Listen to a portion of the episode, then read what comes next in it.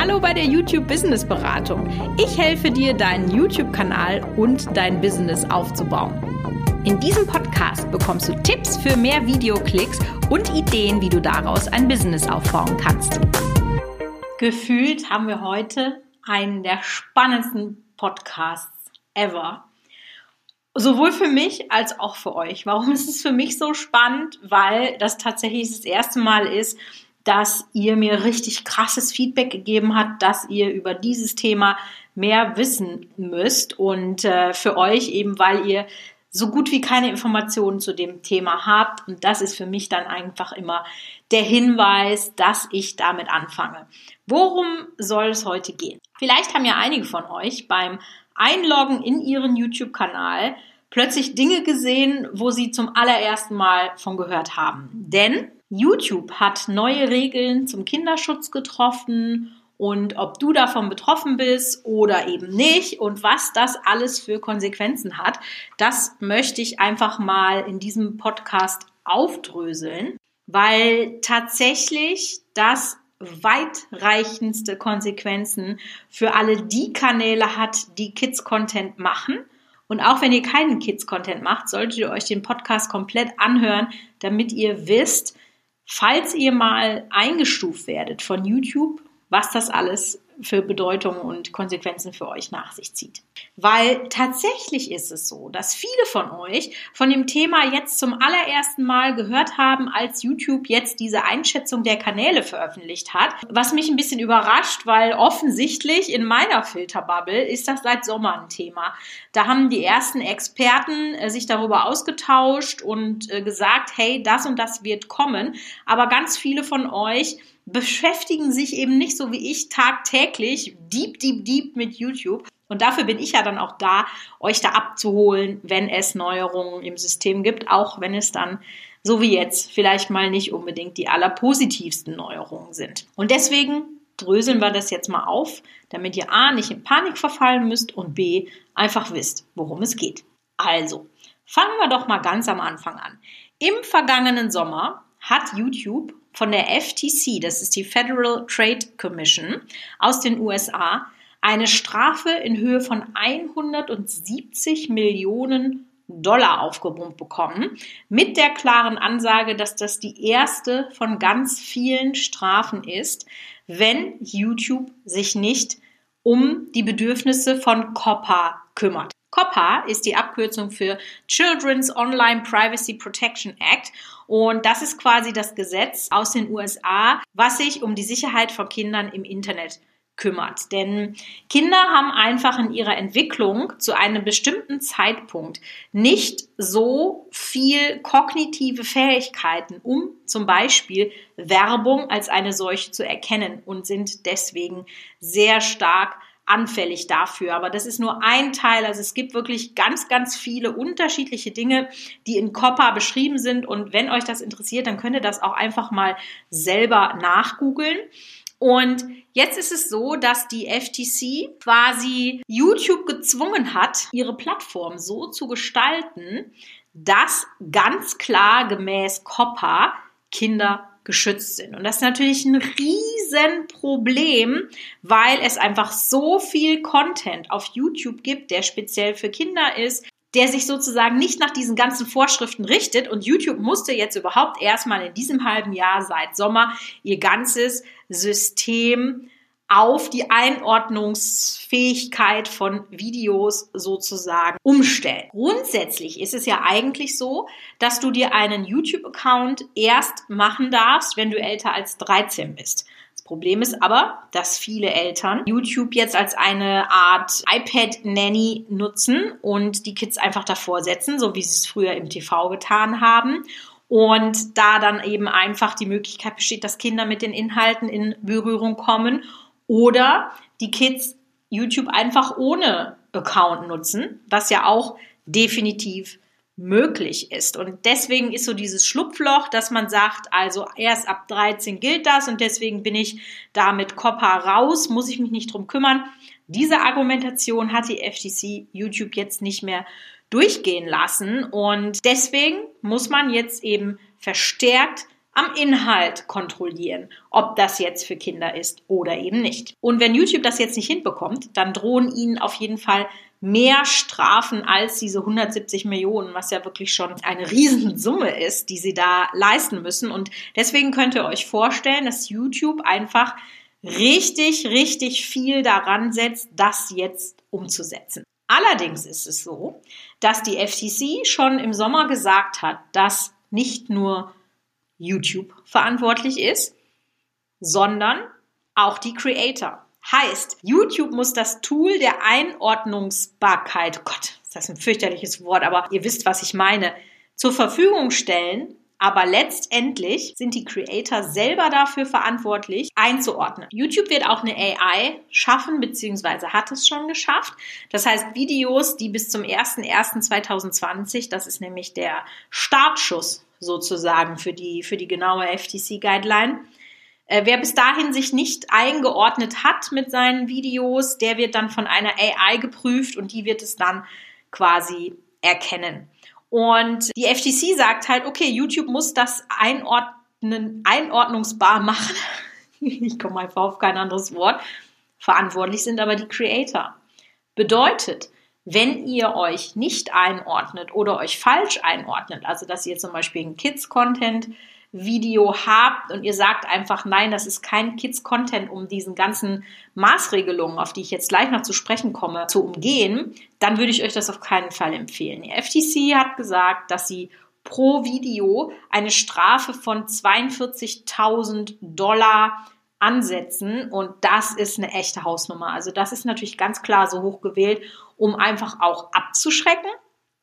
Aber keiner von uns möchte jetzt sozusagen der Präzedenzfall für die FTC sein. Und deswegen ist das halt so wichtig, dass ihr euch jetzt schon damit auseinandersetzt, was ist denn jetzt mein Content? Ist das Kids Content? Ist es kein Kids Content? Don't know. Ja, also wirklich richtig schwierig. YouTube hat ein Video schon dazu veröffentlicht, das du vielleicht gesehen hast, aber ich will das auch gleich nochmal so ein bisschen zusammenfassen. Und da sagen sie ganz klar, das ist keine Rechtsberatung. Wir können für dich nicht entscheiden. Du musst selber zusehen. Im Zweifel frag einen Anwalt. Ja, kann man natürlich machen, aber nicht so sehr befriedigend, oder? Wie seht ihr das? Warum ist das jetzt so ein Riesenthema? Völlig klar ist, die größte Konsequenz liegt natürlich wie immer im Umsatz und die trifft natürlich YouTube und dich als Creator, weil das ja die beiden Parteien sind, die mit deinem Kanal sozusagen Geld verdienen. Denn das Ding ist, Folgendes. COPPA verbietet getargetete Werbung für Kinder. Also wenn wir nochmal überlegen, warum ist jetzt Online-Werbung so erfolgreich? Weil du ganz genau deine Zielgruppe ansprechen kannst. Also man kannst die Frauen von 25 bis 36, die Männer von 18 bis 20, je nachdem welches Produkt du hast, oder eben die Kinder von 6 bis 12 weil du jetzt dies und jenes Produkt hast. Bei meinem Familie Spielmann-Kanal zum Beispiel war das häufig Center Parks Werbung. Ja, dann sehen die Kids das und gehen zu ihren Eltern und sagen, oh Ich aber mal Urlaub machen. Und das ist jetzt nicht mehr erlaubt. Und im Internet gibt es so gut wie keine Werbung, die nicht getargetet ist, weil die einfach so erfolgreich ist. Und deswegen ist das halt so krass für deinen Kanal. Also im Moment ist natürlich sehr viel Panik angesagt und keiner weiß nichts Genaues. Man spricht aber wohl von Umsatzeinbußungen im Rahmen von 60 bis 90 Prozent. Das ist natürlich richtig krass, ne? Wenn man jetzt sagt, ich habe sonst äh, 1000 Euro im Monat verdient und dann sind es nur noch 100 im Zweifel. Ein Grund mehr, zu diversifizieren, dass ihr euch auf verschiedene Plattformen sozusagen beschränkt, dass ihr verschiedene Arten von Einnahmen euch aufbaut, damit eben sowas euch nicht den Boden unter den Füßen wegreißt, weil das ist jetzt das, was passiert oder passieren wird. Man weiß es ja nicht so genau. Aber gibt halt jetzt auch schon so eine Panikwelle in den USA, wo wirklich richtig große Kanäle, teilweise auch mit Millionen Abonnenten, jetzt schon sagen, sie hören auf. Also ich meine, das ist dann auch wieder übertrieben. Ne? Das ist so wie bei Artikel 13, als dann die Abstimmung war und es klar war, es kommt Artikel 13. Äh, die Leute gesagt haben, ja, jetzt lohnt sich ja gar nicht mehr YouTube zu machen. Nee, wart doch erstmal ab. Schau doch erstmal, was passiert, bevor du da jetzt das große P in den Augen hast, ja? Also Insofern ja, es kommt ein Tornado auf alle Kids-Kanäle zu, aber wie stark der ist, müssen wir jetzt erstmal gucken und dann eben lernen, damit umzugehen. Was tatsächlich ja auch noch sehr spannend ist, dass das ja erstmal ein amerikanisches Gesetz ist. Und zwar sagen alle Mitarbeiter von YouTube, dass du eben auch davon betroffen bist, weil du eben ein, sozusagen das äh, System YouTube nutzt. Aber ob das tatsächlich so ist, das kann ja auch noch keiner sagen. Ich bin kein Rechtsanwalt, Leute, ich kann es euch nicht sagen, aber grundsätzlich muss man sehen. Und was jetzt eben passiert ist, dass YouTube ein System geschaffen hat, wo ihr eure Videos sozusagen klassifizieren müsst. Macht ihr Videos für Kids? Nein, ich mache keine Videos für Kids und ich lege das jetzt noch nicht fest. Da geht ihr aber dann das Risiko ein, dass die AI euch sozusagen screent und ihr wisst alle durch die Demonetarisierung und und und. AI ist jetzt nicht das Beste. Insofern würde ich euch raten, da jetzt schon zu handeln. Und diese Unterscheidung, die könnt ihr einmal auf Videoebene machen und einmal auf Kanalebene. Das heißt, wenn es wirklich ganz eindeutig ist, dass ihr Ja oder Nein habt, dann kreuzt das jetzt auf Kanalebene an. Dann könnt ihr das auch immer noch auf Videoebene machen, äh, wenn es dann mal ein Video ist, was sozusagen nicht dem Kanal Habitus entspricht. Aber dann seid ihr erstmal fein raus. Heißt, ich habe bei Familie Spielmann selbstverständlich angekreuzt, dass das ein Kanal für Kinder ist. Oder auch bei meinen Kundenkanälen, wo direkt klar ist, nein, das ist kein Inhalt für Kinder, habe ich eben Nein angekreuzt und habe das auf Kanalebene gemacht. Jetzt ist es natürlich so, dass ihr dann erstmal denkt, ja, ist ja nicht so dramatisch. Aber, und jetzt liegt ja der Teufel im Detail. Ganz so einfach ist es dann doch immer nicht, ja. Denn was ist jetzt zum Beispiel mit der Schleimwerkstatt? Ich denke, dass sich das an Jugendliche richtet, aber wahrscheinlich dann doch nicht. Und wie, wie definiere ich denn überhaupt? Was ist ein Kind? Und fällt es unter COPPA ja oder nein? Und deswegen ist das vielleicht so ein bisschen, ja, ich sag mal so, ne, auch das jetzt hier keine Rechtsberatung, aber was YouTube euch ja an die Hand gibt, ist, dass ihr sozusagen verschiedene Checkmarks machen könnt, so für euch innerlich. Ist ein, ein Video oder ist mein Kanal, fällt das unter Contents für Kids? YouTube hat da ein bisschen was definiert. Das ist zwar noch relativ schwammig, aber man bekommt auf jeden Fall schon mal ein Gefühl dafür, dass man eben sagt, der Titel oder das Thema des Videos ist auf Kinder abgestimmt. Ja oder nein? Kinder sind Zielgruppe des Videos. Ja oder nein? Bei Schleim ja vermutlich eher ja. Kinder sind Teil des Videos, also richtig spannend. Alle Family Vlogger haben ein Problem in dem Moment, wo das Kind vor die Kamera tritt. Und da ist das auch egal, ob das zensiert wurde oder nicht. Ihr fallt unter Kopper.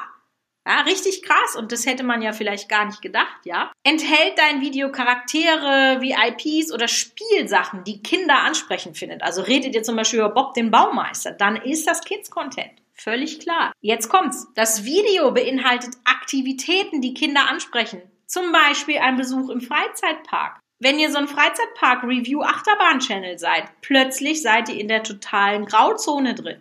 Ja, jetzt kriegt ihr vielleicht auch so ein Gefühl dafür, wie viel Grauzone es da tatsächlich gibt und warum viele von euch sich mit diesem Thema deutlich mehr beschäftigen müssen. Enthält das Video Songs, Texte oder Storylines, die Kinder besonders ansprechen? Muss man alles checken, ja. Aber das ist natürlich nicht genug. Also deswegen habe ich jetzt nicht weniger Fragezeichen für meine Schleimwerkstatt äh, da äh, sozusagen drin. Und das Ding ist, dass diese Einordnung, wenn ihr anklickt, ja, ich bin ein Kanal, der Kids Content macht, krasse Auswirkungen hat. Zum einen auf die Einnahmen, das habe ich gerade schon erklärt, aber es fallen wichtige Features aus dem YouTube-Kosmos weg. Zum einen wird die Kommentarfunktion automatisch deaktiviert. Das liegt an diesem Skandal, den es äh, im Sommer auch gab, wo viele Pädophile ja Kommentare unter zum Beispiel Family-Videos geschrieben haben, wenn da ein Kind drin vorkommt, es hat einen Ratschlag gemacht, dann sagen sie, hey, guck mal, Minute 2,30, geil, geil. Und das war halt, wo man dann so, wo der Schritt oben war und man da gut reingucken konnte. Alle diese Dinger. Fällt weg. Es erfolgen keine Benachrichtigungen mehr über die Glocke. Heißt, deine Abonnenten haben keine Möglichkeit, von einem neuen Video unterrichtet zu werden. Und ihr könnt weder Infocards noch Endcards einbauen. Das heißt, die, die Click-Through-Rate wird deutlich weniger. YouTube hat aber wohl gesagt, dass wenn du sagst, ja, ich bin reiner Kids-Content, du dann in den Videovorschlägen bei anderen Videos, die auch für Kinder sind, deutlich bevorzugt wirst. Ob das so ist, weiß kein Mensch. Kurzfristiger Tipp vielleicht, wenn ihr einen Kids-Kanal habt und ihr verdient damit gutes Geld gerade, sofern ihr die Ressourcen habt, fahrt alles hoch an Produktion, was ihr habt, damit ihr die sechs Wochen, die es jetzt noch gibt, die fünf Wochen, einfach alles Geld mitnehmt, was da ist. Und dann müssen wir einfach schauen. Ja. Grundsätzlich würde ich sagen, Panik ist jetzt erstmal fehl am Platze. Man muss sich wappnen, man muss sich sozusagen seine Vorräte kaufen und in den Keller gehen, damit man von dem Wirbelsturm nicht fortgeblasen wird. Aber dann guckt man erstmal, was passiert ist. Und vielleicht auch nochmal so als Tipp für euch, folgt unbedingt den, den YouTube Creator Kanal auf Twitter und auf YouTube. Ich weiß gar nicht, ob es den auf Instagram gibt, ich glaube nicht. Aber dann bekommt ihr sowas auch vielleicht schneller mit. Wobei, ihr könnt euch auf mich verlassen. Wann immer solche krassen Themen aufploppen, mache ich natürlich einen neuen Podcast dazu. In diesem Sinne, ich hoffe, es hat euch weitergeholfen. Würde mich über Feedback auf Instagram sehr freuen. Und in diesem Sinne, bis bald.